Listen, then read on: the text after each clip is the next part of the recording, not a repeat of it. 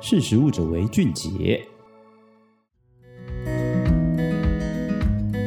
你听到这消息，就是 大家的养殖信心已经崩盘了，就觉得说啊啊，是不是要被刺激啊、摸底啊那样？我觉得我们自己的这个生产者自己也该努力一下，就是说这件事情其实不是第一次发生，嗯，每年都会三不五时他就给你这样搓一下搓一下。那其实这一次比较严重。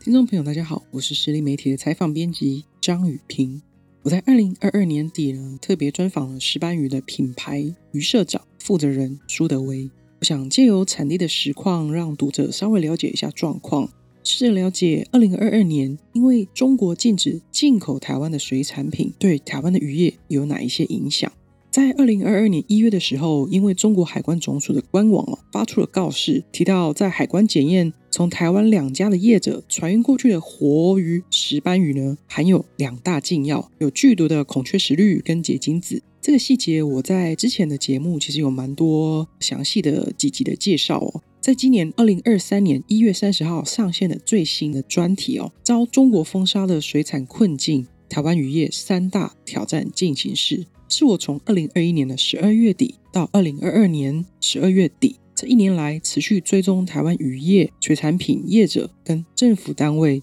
对于中国在一年内呢陆续禁止台湾水产品的回应跟因应策略，我做了一个年度的整体性的一个报道，内容总共有五篇，包含从事件发生的经过到产业影响的层面跟数据，从产地来看实际的状况，出口到中国的渔获都暂停的状况下，对内销业者的影响，包含拓销到海外其他国家的一个难度在哪里，因应的政策的困难有哪一些。不足的也有哪一些等等。除了更了解事件的来龙去脉哦，也希望消费大众、产业跟政策的制定者能够更理性来看待这件事件。那也愿意在不同的利害关系的对象之内去开启对话跟沟通。台湾的养殖石斑呢，是主要针对中国市场的鱼种。我以事件发生前的一年度哦，就是二零二一年的外销数字的状况来看，整体台湾渔业的外销产值总共有四百二十七亿，中国呢占了九十亿哦，在外销的比例上有二十二 percent 的比例，而其中呢，石斑鱼在台湾整体的产值来看，虽然说是第二名。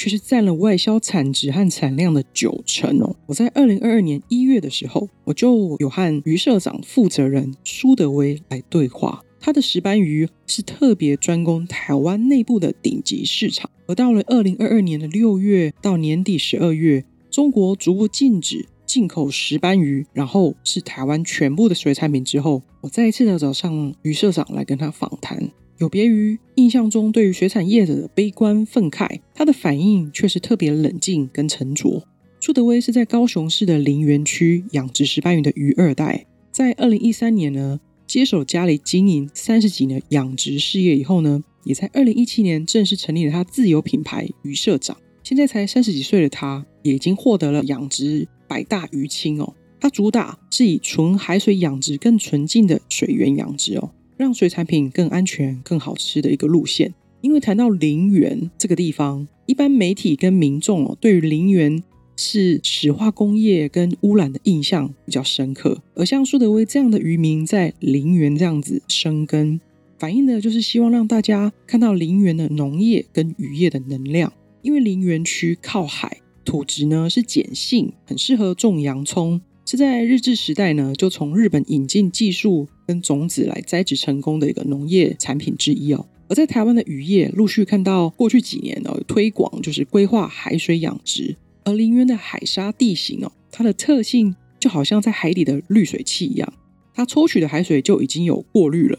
意外的更加纯净。在这一集的节目开始，苏德威提到他自己观察消费市场买鱼的一个习惯。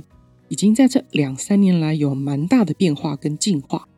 我们来听听看他的分享。我是余社长，那就是大家俗称的养殖二代。对，因为本身我们家从我爸到现在大概养殖也快四十年的历史了，三十多年这样子。对，那我本身是在高雄的林园做一个呃，以目前的话是石斑鱼养殖的一个业者。对，那呃，我们当初为了创，就是创立这个。鱼社长这个品牌，就是想要更直接的去面对到我们的消费客群。对，因为其实消费者有时候跟我们的产业好像距离有点远，所以我们在想说创立一个品牌，借由这个品牌去做达成一个媒介，就是让消费者就跟我们可以有一个更直接连接的一个桥梁。对，那我们经营到现在，当然，呃，一开始经营一定是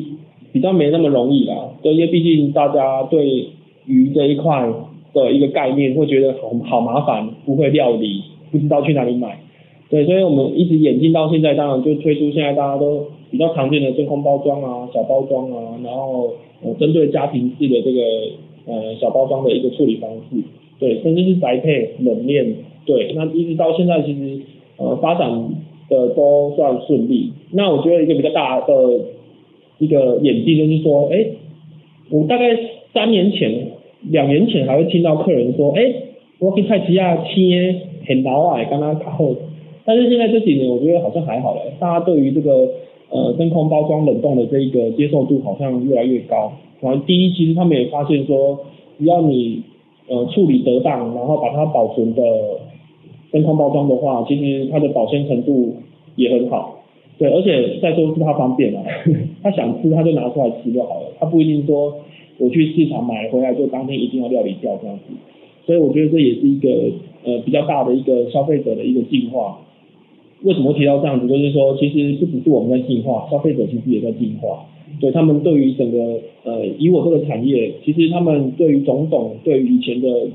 旧手的观念，其实也一直在演进。对，因为整体的氛围一直在呃提供他们一些比较正确的讯息，让他们觉得说，哎，其实真空包装冷冻的吃起来也很好啊，而且还比较方便一点，所以他们也慢慢的接受。对，那一直演进到现在，可能大家对于食安也越来越一个一个讲究嘛，啊，包括一些呃药物检验啊，其实有些客人也会问。对，那像我们现在也是跟很多单位有在做配合，啊，包括这个我们地方的这个卫生所，它其实都会定期来抽验，然后我们的海洋局，那再来就是这个正修科技大学的 USR，其实他们都有一些计划，然后去去针对我们这些。养殖的过程，看有没有使用一些药物啊，或者是不合法的一些东西，其实他们都会来做一些检测跟检验。对，那其实这也是符合我们创立品牌的一个初衷啊，因为品牌创立的就是你的扛棒，那当然你必须把你的这个一些一些信用给慢慢累积上来。所以就是呃一直做到现在的话，我觉得我还算幸运啊，都都还算呃有一个不错的成长这样子。包含我自己哦。对于高雄林园的印象，其实除了没有印象之外，当然还有一些负面的一些观感。主要是因为我没有实际去了解，我也很少经过这个地方。通常经过就是看到林立的工厂跟烟囱哦。那我们来听听看，为什么林园很适合来做养殖渔业呢？我们林园的沿岸的话，有一种比较特殊的这个海沙质，啊，它的质地比较粗啊。那我们就是利用。这个海沙的特性，然后把我们的过滤管线埋在海沙底下，然后利用那个海沙去做一个过滤。这个概念有点像这个滤水器的概念，哦，它就是利用那一种比较小的孔洞去做过滤，所以我们抽进来的海水其实会比野外的还要干净许多。对，因为它的一些悬浮微粒啊、塑胶垃圾跟大型的寄生虫，其实在这一个阶段就已经过滤掉了。然后我们就是抽百分之百的天然海水进来之后呢，我们还盖房子来养鱼。那盖房子养鱼就有点像是，嗯，隔绝掉一些，譬如说天气啊，或者是户外的一些一些危害因子啊，包括我们现在很怕什么酸雨的那种，对，然后或者是一些台风天啊、寒害啊，啊，一些突然出太阳，然后下午又突然下雨的这一种剧剧剧烈的天气变化，我们都可以用这个室内养殖去解决掉。所以也因为这个过程。它的环境相对稳定嘛，所以对我们养殖的话是呃比较安全的，对，因为它不会因为环境的剧烈变化去让鱼不舒服，啊，鱼不舒服它就会生病，啊，它生病就自然会去用药嘛，对，那我们就尽量把这些危害因子给降到最低，所以我们的鱼的话，它就比较不容易生病，对，那不容易生病就不会去使用那些奇奇怪怪的东西的，因为基本的那三大禁药一定都会验啊。比方说恐惧词率啊，消极腐满那一类本来就是禁药，因为那个没办法代谢，对，那个就是验的基本。那我们就是本来就是时常会验那些东西的，对啊，所以就对我们来讲的话，当然就是随时在检验自己嘛，跟随时给客人、给给我们的消费者有一个检验我们的机会啊。嗯，因为这一个事情它检验下去，不只是检验鱼，还是检验我们三方。嗯，对啊，所以它麻烦归麻烦啊，但是就是都、就是一个保障啊。哎，又讲到大陆这件事情了，对，我们要先保护好自己啊，对不对？我们卖过去之前，如果我们自己先检验好了。啊，如果他们到时候又在说什么，你就拿证据出来说啊，我们就验过就没事啊，啊，不然你们是有什么立场在那边说那个？对，现在比较麻烦的是他们不愿意跟我们对话，嗯，对他们说怎么样就怎样，你也知道吧？对啊，所以这也是另外一个比较比较麻烦的事情啊。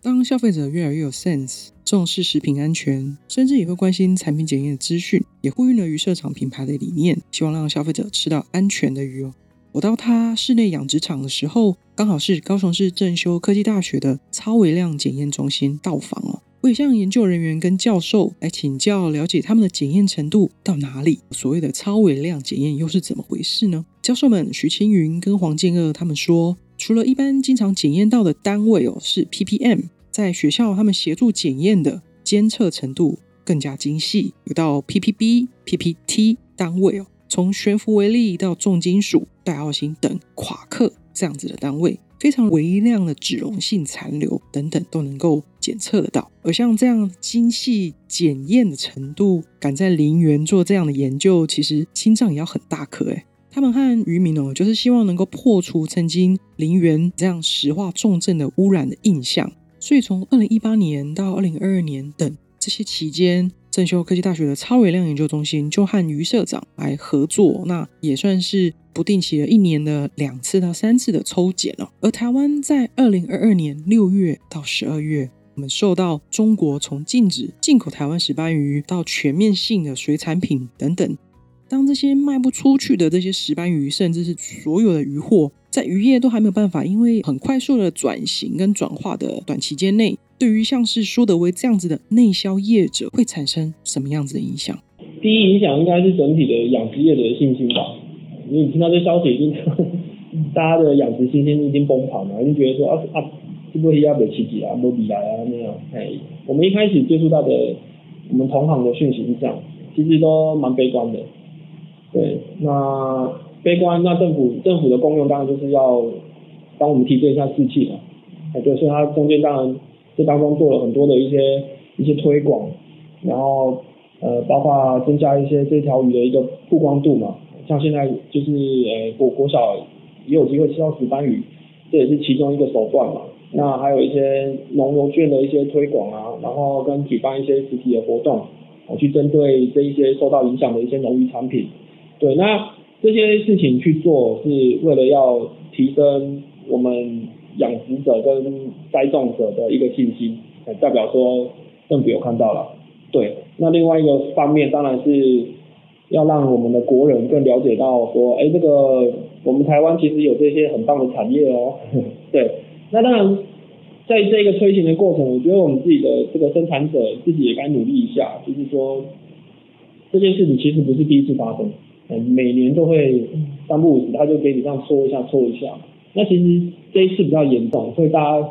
呃会比较有一个一个决心、呃，你要怎么去提升我们自己的品质，然后怎么去创造更多的这个销售的管道，跟怎么样的处理，可以让更贴近我们的消费者。对对对，因为之前在卖过去的话，可能大概都是卖活鱼为主嘛。对，那现在的话，其实如果你要卖到其他国家，欧美国家，甚至是呃，一些其他的一些通路的话，他们有时候比较希望是处理好冷冻的。对，那最近的话就有很多厂，一些一些加工厂，他们也在针对这一块去做努力啊。哎，所以我觉得你说它不好吗？我是觉得有好有坏啊，因为其实借此去唤醒整个产业链的一个一个那个动起来的感觉。哎呀，当然进步啊，不然如果一直墨守成规。就是照原本比较舒适的方式去做的话，就一直都是这样。苏德威刚才分享到的是台湾短期内因为中国暂停进口台湾的水产品，对于整体内销市场的状况，对于他自己的养殖渔场有什么样子的影响呢？短期之内，因为突然大大多数的石斑鱼变成你没办法外销，一定是跑进来内销的话，这个价格有时候比较混乱一点。嗯，对，那对我们来讲的话，是可能销售的总额的话，可能会稍微影响到，因为毕竟货源变多了嘛。对，当然我们能做的当然就是维持到，还是维持好自己的一一一个一个品质跟跟我们的调性了。哎，我们也没有因为这样就就就打坏价，就就就销价去竞争啊，没有意思啊。价格混乱是因为大家都只能往内。对啊，因为短期短期之间你要卖去哪里啊？你也不知道嘛。哎，所以说内销一定是变比较大，比较简单的。就一定是往 往往我们内需先先销销售这样子啊，呃，相对的也有其他国家的业者来询问吗？也也会有啦，哎呀，因为毕竟这件事情好像闹挺大的，像我自己的话比较常遇到日本啊，遇到两三天日本的厂商来来询问说有没有机会做出口之类的感觉，对对对对对，嗯，有有有答应。我没有啦，海南，因为我我还小啦，海南我个体还小啦，所以还没没有去去做到外销这件事情。对，那我现在能做，当然是做好我自己的本分嘛，就把我的国内的市场就是慢慢在建立稳定这样。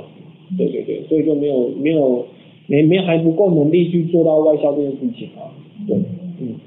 OK，我们听到最后苏德威分享整体环境，还有他。很努力在检验自己的鱼货，希望就是顾及到消费者的食品安全跟他的产品品质哦。但是同样的，他怎么样去推广？特别是在林园这样子有既定印象的一个地方，让民众能够接受，他会怎么做呢？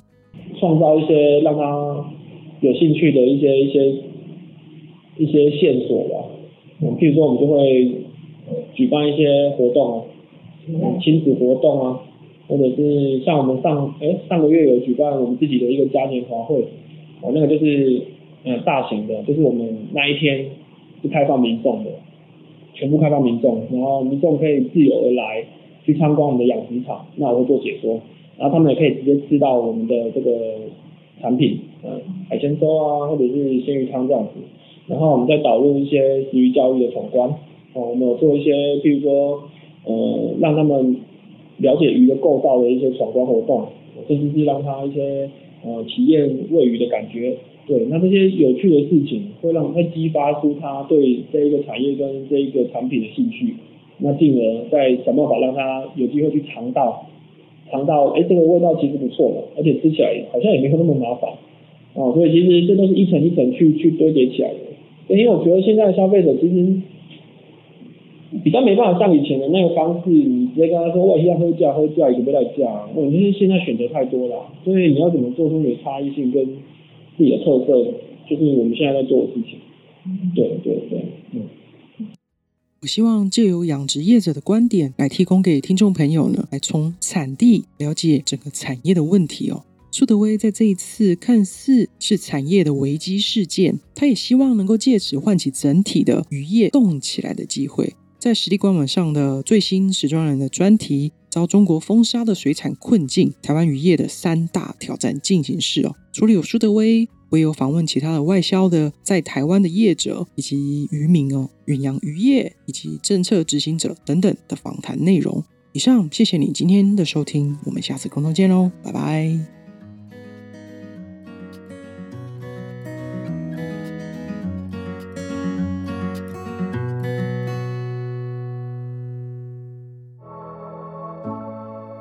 识时务者为俊杰。